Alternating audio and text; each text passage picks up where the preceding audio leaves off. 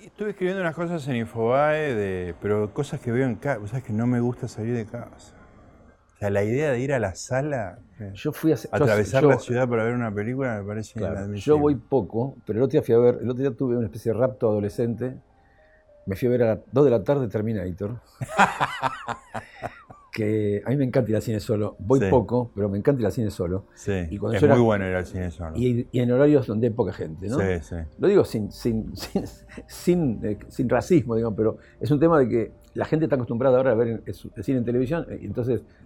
sí, Celular, comer. Habla en voz alta. Hay una especie de inconsciencia del espacio público, me Sí, parece a mí, que me Total. parece bien. Yo no, voy a, que vamos a criti- no vamos a criticar la, la- la antropología del espectador contemporáneo. Pero uno fue educado pero uno de fue otra educado, manera. claro, y además uno tiene otra clase de metabolismo, por decirlo así. Sí, sí. Entonces, este, no, pero fui a ver, me yo cuando era chico, joven, y este, iba mucho al cine, iba, y- no me acuerdo bien cómo era la cuestión, pero iba casi todos los días, iba al Lorraine mucho.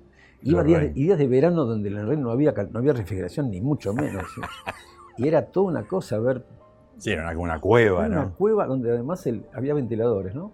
Y, el- y se caía, se caían escamas de la pintura seca del techo. De verdad, mientras se- de vez en cuando la película, no te digo que llovía, pero de vez en cuando aparecían cosas, sobrevolaban cosas que eran escamas, los ventiladores grandes, viste, que hacían un poco de ruido. un impresionante. Y todo marida- maridaba Con bien con una película de Tarkovsky. Por ejemplo, o ponele de en esa época ponele que Tarkovsky, eh, Kurosawa, ponele, sí, alguna o alguna polaca o checa del cine del este, que, pero era maravilloso. Así que bueno, tuve una experiencia. Vos ahora sos un artista consagrado, pero te conocí co- haciendo prensa de sí, cine sí, sí. Grande época. extraordinaria. Oh, gran época. Tantas anécdotas, me acuerdo muchas, qué sé yo. Sí, además conocí a mucha gente quiero mucho, ¿viste? A vos, por ejemplo, a este, mucha gente, Panoso, Marcelo Claro. Panoso, Quintín mismo, este, más Sí, allá de sí. que hayamos, hayamos tenido algún intercambio ríspido últimamente. Como todo el mundo. Como todo el mundo, claro. Lo que nos ha pasado un poco a todos, ¿viste? Que, y acaba- Quintín acaba de, sacar un- acaba de salir ahora un libro de recopilación de crónicas del amante. Impresionante. Ah, sí, lo vi- lo vi Escribí ayer. el prólogo. Ah, muy bien. Lo, Escribí el prólogo yo. lo vi ayer, lo vi ayer Sí, en una sí. librería. Están todas las cosas que escribió para el amante. Me encanta eso. Son 950 páginas. Bueno, además él era, más bien era como extenso, ¿no? Era hegemónico. Era hegemónico y extenso. Escribía muchas Sí. notas. Este... Sí, Ahora- me parece una idea genial porque Sí, sí. es una cosa que queda, ¿viste? No es algo que pasó en una. Claro, además El Amante fue una revista completamente crucial para el cambio de paradigma del modo de ver cine en la Argentina. Sí. Y te diría el modo de hacer.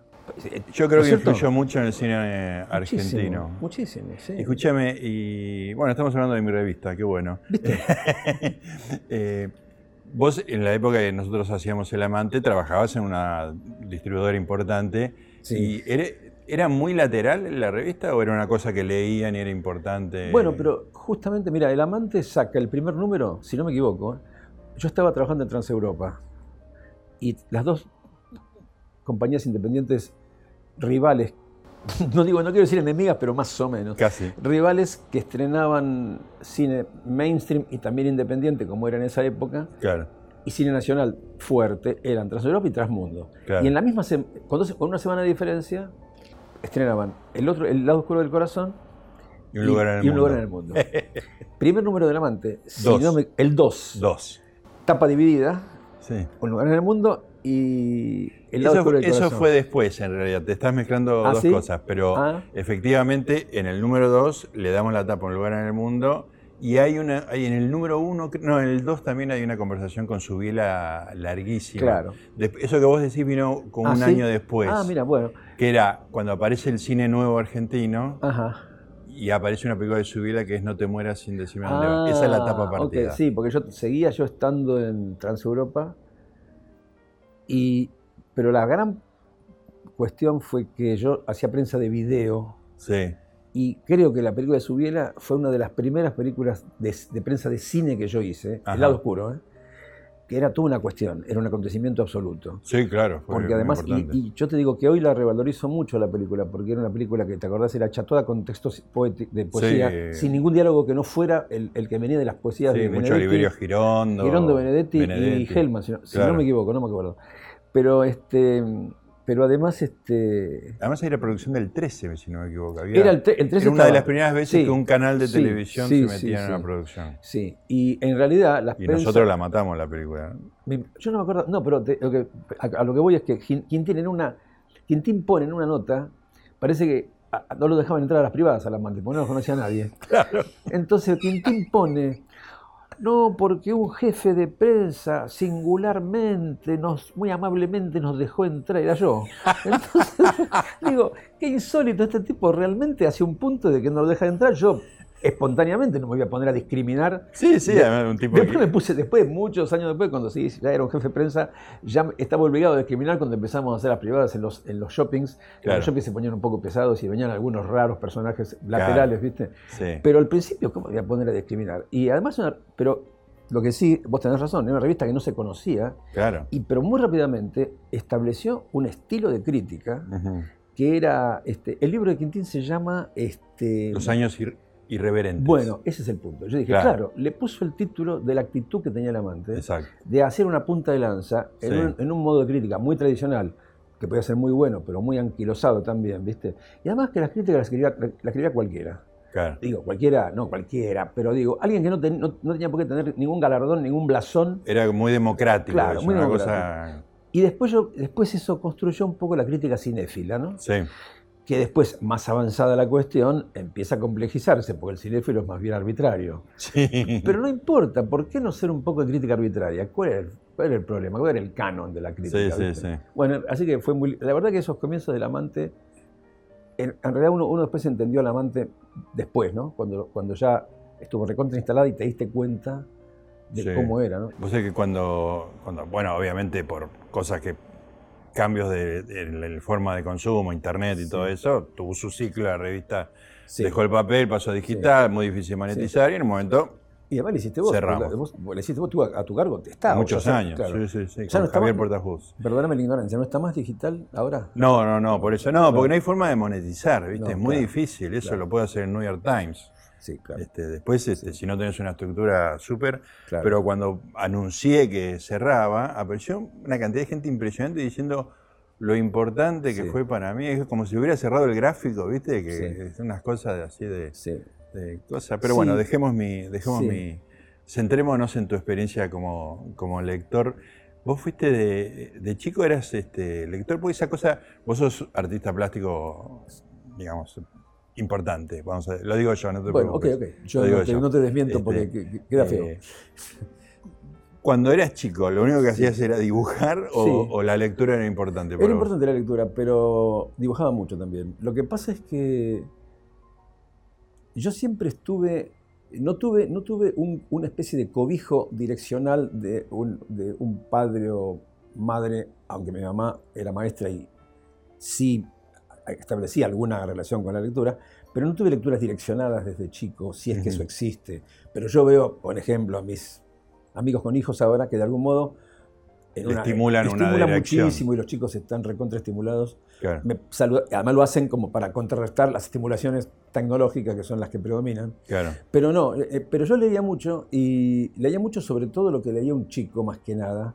No era un lector que hubiera tenido, no era un chico que a lo mejor de adolescente hubiera tenido prematuras lecturas más, más, más importantes. La primera lectura que yo recuerdo que me haya impactado fuertemente en un sentido ya conceptual, para decirlo así, donde vos te das cuenta que eso es otra cosa que un cuento, fue Cortázar. Ah, ahí te, hizo un cambio. Sí, y me acuerdo especialmente de eh, dos cuentos que, porque ahí, porque ahí me di cuenta de lo que significa la herramienta de la escritura. Mm. Es decir, lo que te produce, lo que produce la escritura, ¿no? El fenómeno hasta físico, intelectual, emocional, pero al mismo tiempo como de, de quiebre de la realidad del mundo, me acuerdo de la, boca, la noche boca arriba, ¿viste? Que cuando. Que además, justamente hablo del quiebre de la realidad del mundo, esa, bisagra de Cortázar donde el cuento se da vuelta, se da vuelta el, escenario del cuento se da vuelta y. Lo cotidiano pasa a ser una cosa que no. ¿Te acordás que era el tema de.? No me acuerdo. El, el, tema era, eh, bueno, más yo me acuerdo vagamente, pero era. Este, es, es, un, es un cuento en tercera persona, donde hay un tipo que tiene un accidente de moto y lo llevan al hospital y entonces en la fiebre del accidente, en el, en, el trauma, empieza a delirar y sueña que es un, que es un, que está en la guerra florida de los aztecas y es una...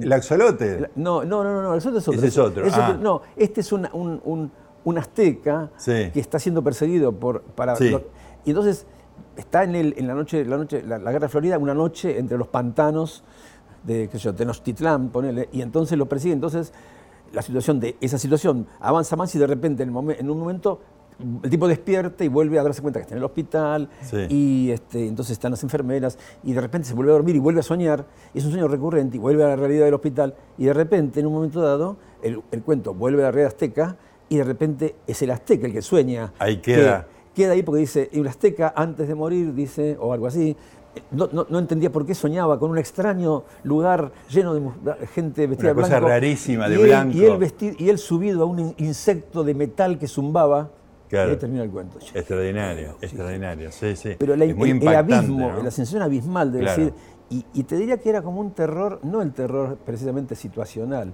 es el terror de que el plano del mundo es ficticio. Un terror metafísico. Metafísico, totalmente. Ese fue uno. Y después la, es la inseguridad absoluta. Claro, justamente, que ningún, ningún, ninguna, ningún discurso garantiza nada, que, vos estás a merced de unas cualidades que. Bueno, y después este y después tuvo la autopista del sur, ¿viste? Que es el de, la, aglomeración famosa. Sí, sí.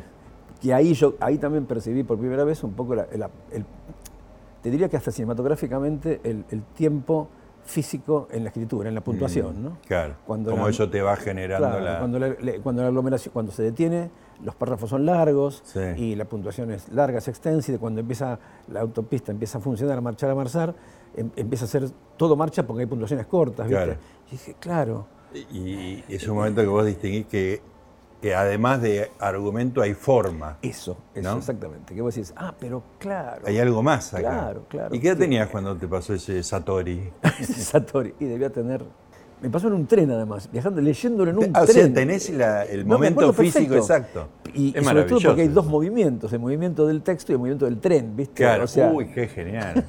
Lo cual genera una nueva Una nueva, una nueva teoría, ¿viste? La cuestión y además un nuevo plano de realidad del cual vos estás mirando ahora y se pueden agregar capas infinitamente. sí, por supuesto. Claro, la puesta en abismo es así, Claro, exactamente.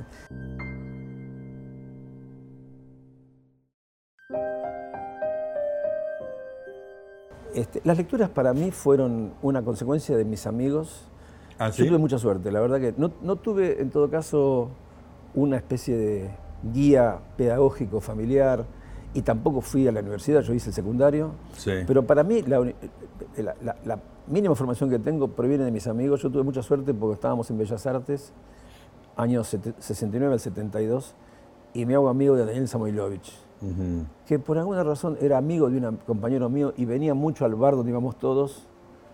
Venía a levantarse chicas, eso está claro, pero bueno, como todo el mundo. el gran motor de el los hombres. por supuesto. Y, y Samuelovich me invita a unas lecturas de poesía y literatura que se hacían en la casa de Tamara Kamensains, mm. que estaba casada en esa época, no con Héctor Libertela todavía, sino con Marcelo Strum, un viejo amigo que estaba en letras, y ahí lo conozco a la Iseca, por ejemplo. Oh. A la Iseca iba a leer allí sus los Sorias, lo cual ahora... No, eh, no lo leía entero, ¿no? No, no, pero no, no, por supuesto que era siempre un fragmento. Como, este, eh, lo llevaba en una bolsa, de, una bolsa de red del mercado, y manuscrito, pero manuscrito manuscrito, no ah. como decís manuscrito a máquina. ¿Antes de ser publicado? Mucho antes de ser publicado. Ah, eso es extraordinario. No, mucho antes. Yo lo conocí a la ISECA, te digo, en la década del 70, a lo mejor 69 al 72, no me acuerdo exactamente. Iba ahí, leía, este, era, un gran sí, un personaje que trabajaba en Entel. Sí. Era obrero telefónico. Obrero telefónico. Sí, era obrero telefónico. Laboraba en la calle, exacto, laboraba en la calle en Entel. Traía los Sorias en una bolsa de red, vivía en Escobar. Sí. Este, o al menos después vivió en Escobar, creo que en esa época ya vivió en Escobar, lo cual era completamente épico, y además le decía que era grandote, era un personaje con botas, botas de, pampero. Ya tenía unos bigotes así. Sí, sí. Y leía los Sorias y leía de una manera completamente desopilante. Los Soria, nosotros lo escuchábamos como una gran farsa metafísica. Claro. Después uno se fue enterando de lo que era los Soria, después Piglia dijo que era sí, sí, sí, la, Siete Loco, la más grande la de la consagró, digamos, ¿no? Bueno, y te voy a decir algo que nadie sabe y no quiero, no, no es una jactancia, es algo verdaderamente para mí muy nuclear. Nosotros con mi mujer le, le pagamos a la ISECA la primera fotocopia completa de los Sorias a máquina, que era un ladrillo. Sí, sí, claro, eso debe haber sido una fortuna. para enviarla a España para que la leyera Muchnik a ver si le interesaba muy bueno. Y no pasó nada, pero no importa. Pero después eso fue nada más por una cosa de amigos y nada más. no sí, sí. Te, van con la fotocopia. Sí, una cosa, viste, porque la seca venía, se, alguna vez se quedó a dormir en mi. Yo tenía un departamento en. Aquí era un departamento en Santa Fe, casi de Orrego. Y alguna vez la seca se quedó a dormir ahí. También se quedaba en la casa de, que era de mi mujer y de su anterior marido. Este, Graciela Fernández se llamaba mi mujer. Y, y la Iseca era un personaje más o menos muy cercano, digamos este, bueno, con toda su, manera de hablar y su presencia. Era un tipo extraordinario, Ahora últimamente encuentro reportajes, viejos reportajes, y este, lo recordé muchísimo porque encontré casualmente viejos reportajes, algunos de La Razón o de, no sé si de la opinión, pero ponele. Bueno, así que... Personaje extraordinario. Y un gran narrador, porque eh, verbalmente, oralmente. Extraordinario. Viste que lo usaron para hacer unos eh, cuentos de medianoche, ¿viste? Sí, sí, ah, era maravilloso. Era, extraordinario. y, está en las, y después, bueno, trabajó en cine, estaba en el artista, ¿viste? Después lo usaron también como personaje. Claro, en el artista, claro. Pero, este, bueno, pero entonces yo... Eh, yo tuve muchas lecturas gracias a mis amigos, poetas, digamos, después conocí más poetas, conocí a Luis Tedesco, que es un poeta para mí maravilloso, es un poeta que este, ahora mismo está, sigue escribiendo con una, con una cualidad medio ensayística y, fundacional de un nuevo tipo de escritura extraordinaria. Luis Tedesco, bueno, Guillermo Saavedra, estoy haciendo un, secretismo de varias décadas, pero siempre tuve educación a través de las relaciones sí, sociales porque me, me, decían, mira, mira esto. Bueno, mi, mujer me hizo conocer a Juan Eli Ortiz, Este, que yo no conocía, y ahí también de vuelta tuve una revelación. Te lo hizo leer, digamos. Sí, y además, este, sí, me hizo leer y además, este, y a su vez descubrí ahí la cuestión de la tipografía, ¿no? de que viste mm. que eh, eh, Juan L estaba editado según el modo que escribía, de manera que la tipografía era como una tipografía muy pequeña para que entrara el verso como él quería que entrara en página. Claro. El dibujo que armaba la poesía. Sí, sí. Qué extraordinario. Qué y mucha, mucha, gente, mucha, otra, mucha otra gente, digamos, que siempre, Tamara mismo, digamos, aquí, bueno, Libertela, ¿no? Héctor Libertela. Yo conecto, cuando yo, Libertela se, se, casa con Tamara, este, yo, eh, yo la conocí a Tamara y lo conozco a él, entonces y enseguida empezamos a establecer una relación y empezamos a hacer esta cuestión de, que yo le ilustrara eh, algunas cosas que él me pedía para los libros y empezamos a conocernos bastante y, bueno, y hay algunos dibujos míos imbricados en esta rara manera de, editar de Libertela, que hay libros que se repiten en otros. Hay una zona ahí de interrelación. Intertexto, ¿no? Sí. Escúchame, ¿y nunca se te ocurrió escribir algo? ¿No, no, había tentación o era tu expresión siempre era No, yo estuve en un taller literario. No, lo, ah, sí, Claro, sí, pero además lo más, lo más singular de todo esto es que yo voy a un taller literario donde una de mis compañeros, compañeras, era Ruth Benzacar. Oh. Esto es en el año 74, 75, poneré. Y entonces alguien le dice, yo dibujaba, yo había salido de Bellas Artes, y seguía dibujando, dibujando y dibujando. Pero había expuesto en algunas zonas así de, típicas de alguna mutual, alguna. No era como ahora que. Era más difícil y más fácil al mismo tiempo, ¿no? Claro. Entonces, este. Bueno, mm, le dice a alguien a Ruth, ¿sabes que Eduardo dibuja? Ah, pero ¿cómo? Y Ruth había, Ruth era una señora que compraba cuadros, le era un entusiasta. ¿Estaba en caballito todavía? Justamente, todavía estaba en caballito. Pero se estaba mudando a Talcahuano. Talcahuano, Talcahuano y Arenales. Entonces, sí, entonces el taller era era, lo, hacíamos en diversas casas. Le tocaba una, una casa por semana a los integrantes del taller. Cuando le toca a Ruth, ya estaba en Talcahuano, era una especie de palacio con algún mucamo que nos servía café, lo cual era una escena que totalmente... Tenía campanita. Tenía casi, sí, era como otra No, casi no, tenía, campanita. tenía, campanita. Yo era muy amigo de Orly. Ah, claro, bueno. éramos de biología los dos. Ah, no sabía esto. yo, fui testigo del casamiento de Orly. Ah, bueno, pero vos la Íntimo amigo. Bueno, vos te acordarás que había una mesa de billar. No, no, sí, sí, era una casa Una alucinante. casa que ahora la tiene Josami, si no me equivoco. Este, ah, no sabía. Aníbal, creo que sí. Ah, sí, es verdad. Sí, porque hace poco estuve, bueno. Pero tenés razón, eh, este bueno, la cuestión es que entonces este, Ruth había empezado a trabajar como, medio como, como, como marchand indoors, digamos, ¿no? Sí. Y lo tenía Yuyo Noé entre sus artistas. Entonces, Ruth me dice, tráeme dibujos. Tráeme, yo los tengo ahí en una carpeta y los muestro con todo gusto. Muy bien, se los llevo y los ve Yuyo. Entonces Yuyo me llama y me, me invita a una grupal que estaba armando en, arte múltiple, que era de Gabriel Levinas en esa época, fíjate vos. Este, y me incluye en una muestra con tres artistas que eran alumnos de él. Y a partir de ahí arranco, ¿no? Entonces, fíjate vos, por el taller literario arranco eh, poniendo. Así que mira cómo son las cosas. Y después, este, bueno, eh, como te digo, siempre, después, bueno, diario de poesía, ¿viste? Después. Claro, Samuel Claro, cuando, yo, cuando arranca el diario yo hago una traducción de este, un poema de Ginsberg, para el número uno, si no me equivoco. Y después, cuando muere Renzi, que esto te lo voy a contar, es, es coincidente. Renzi muere la noche en que se, la noche de la, el día en que era la, la premier del lado oscuro del corazón, uh. a dos días del estreno. Entonces yo que para vos es un día laboral fundamental. bueno, era en el Atlas de la Valle. Sí, sí. Y yo tenía que salir de la premier, ir al velorio, ¿entendés? De oh. Renzi. Mira vos, mira vos. Sí, la entonces, de cosas. Entonces, cuando muere Renzi, yo paso a ser el director de arte, digamos, de la maqueta que había dejado Renzi, que era una maqueta, era una, una estructura de diseño indestructible, ¿no? De libro de poesía. Y ahí me hago todavía más amigo de Samuel y eso duró un montón. Y también hablando de cómo desaparecen las cosas, el diario cumplió 25 años y no sale más. Sí. Así que bueno, pero son o cosas. O sea que haces, tu arte ha estado imbricado con, el mundo de la todo El tiempo, todo el tiempo. Y saqué un, saqué un, libro hace poco, saqué un libro de una recopilación de críticas, de críticas no tan, no, de críticas no son críticas, son, estoy diciéndolo mal, son textos que yo escribí una recopilación y una selección de textos que vengo escribiendo sobre, sobre colegas ah, y algunas cosas monográficas que de algún, me pide algún diario. Así que te lo traje, después te lo, ah, excelente, después te lo voy a dedicar. Y trajiste textos de estética taoísta sí. de Luis Racionero. Sí. Contame qué es esto. Bueno, es un libro que me marcó muchísimo. Es un libro ¿Ah, que, sí? Yo leí, yo siempre fui un lector completamente salvaje y, e inculto en cierto sentido. Yo me cultivé como pude. Claro, sin método. Sin método y además sin haber leído los cinco o seis libros canónicos que se supone que hay que leer, ¿no? Puedo leerlos todavía, pero no tengo mucho tiempo, así que eso es Hay que apurarse. Hay que apurarse.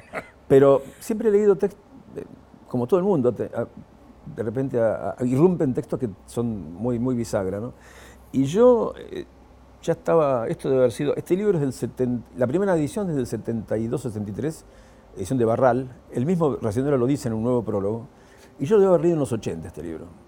Pero este libro, solo el prólogo me cambió completamente el modo de ver la cuestión del lenguaje y la estética, ¿no? porque dice textos de estética taoísta, y efectivamente lo son, quizás no entendida como el corpus de la estética occidental, ¿no? son la estética entendida como los taoístas, ¿no? Pero él pone estética también por una cuestión de marketing, para que se entienda que vamos a leer. Porque entonces el libro tiene adentro eh, textos sobre la pintura, sobre la ceremonia de la pintura, sobre el laúd, sobre la literatura, sobre... Entonces, es la, estética es entendida de manera integral, no tanto en el sentido de lo formal, sino más bien en lo, conceptual, filosóficamente hablando. Claro. Bueno, y el... ¿Y eso te sirvió para tu arte? Mucho, y para dar clases sobre todo. para mi ah, arte muchísimo, pero para dar clases me sirve todavía, me sirve, pero mucho me sirve. Porque además, y porque el prólogo mm, es un prólogo bastante, eh, bastante pedagógico porque habla de todas las cuestiones que la filosofía eh, taoísta y China, el gran escenario de China, que en esa época ya lo era, en el sentido de las relaciones estéticas entre Oriente y Occidente, las, alteraciones y coincidencias y resonancias, ¿viste? Entonces, y además, de repente, entendí cosas que después me sirvieron mucho para pensar todo. Por ejemplo, el en una de las para definir cómo es la cuestión filosófica china, habla de la sincronicidad, ¿viste? Claro. En lugar de la cuestión de, la causalidad, que sería más bien el modo de pensar nuestro. Occidental, claro. Y la desincronicidad es extraordinario, porque entonces el tipo dice que, eh, así someramente, ¿no? que el, digamos que hay como círculos concéntricos de fenómenos en el mundo, y que de repente Li Ching, por ejemplo, este, es un, método para que esos tres círculos concéntricos con la tirada de las monedas tengan un momento de encuentro. Y ese es el momento en que vos lees el hexagrama. Entonces, eso que nunca se encuentra, se encuentra en determinados momentos y eso da un destello que vos, porque como no es oraculario, un destello que vos este, percibís y utilizás, entre comillas, en tu conciencia. Bueno, pero no es que haces una lectura de eso, sino que no, dispara es, algo. no, porque el I dice, las tres, los tres hexagramas caen de una manera y vos vas al libro y ves qué dice. ¿no? Pero eso que dice no es ni oraculario ni predictivo. Es una frase que, es, que resuena en uno de estos otros círculos que están en uno y que entonces generan una especie de grado de conciencia. Por eso parece que hasta Mao lo, consultaba cada vez, antes de hacer alguna, alguna, antes de dar alguna, algún paso. ¿no? Entonces, pero digo, esto, yo eso no lo podía concebir, digamos. Para mí, bueno, ese tipo de cosas, este libro está lleno de eso. Y es un libro chiquito. Chiquitito. Y, el prólogo, es muy extenso el prólogo. Racionero ahí se da cuenta de que no puede simplemente hacer una antología de textos tiene que ponerlos en contexto, mm. tiene que armar una especie de... Es como una gran clase para después vos leer el libro. Entonces yo ahora, además de que sigo releyendo ese prólogo, porque ese prólogo me sigue dando como caudal para pensar muchísimo, ¿no? Por ejemplo, hoy mismo, mira, cuando lo venía un poco revisando antes de venir acá, yo tengo una clase hoy y tengo que dar una clase especial de donde vamos a trabajar con los tres géneros tradicionales, ¿no? Paisaje, naturaleza muerta y no figura sino fisonomía. ¿no? Y estuve leyendo unos párrafos que son completamente... Te servía perfecto. Entonces digo, ahora voy a, voy a ir y voy a abrir la clase leyendo este párrafo porque es perfecto. Y es tan perfecto que no es ni siquiera literalmente directo, es indirecto, ¿viste? Es, es como generar una resonancia, una llamada, un punto de atención. Sí, bueno, me, me, generaste un interés No, te juro que es un, libro, es un libro, además un libro para cualquiera, quiero decir, es un libro que hagas lo que hagas, es un libro de enriquecimiento del campo perceptivo sin ningún, y, del campo como, ni siquiera intelectual, del razonamiento que uno usa cuando se acerca a un campo que no, no es tan afín. Digo, si yo leo ahora, trato de leer filosofía, eventualmente, el, el de racionero me sirve, me sirve todavía, como una herramienta integral.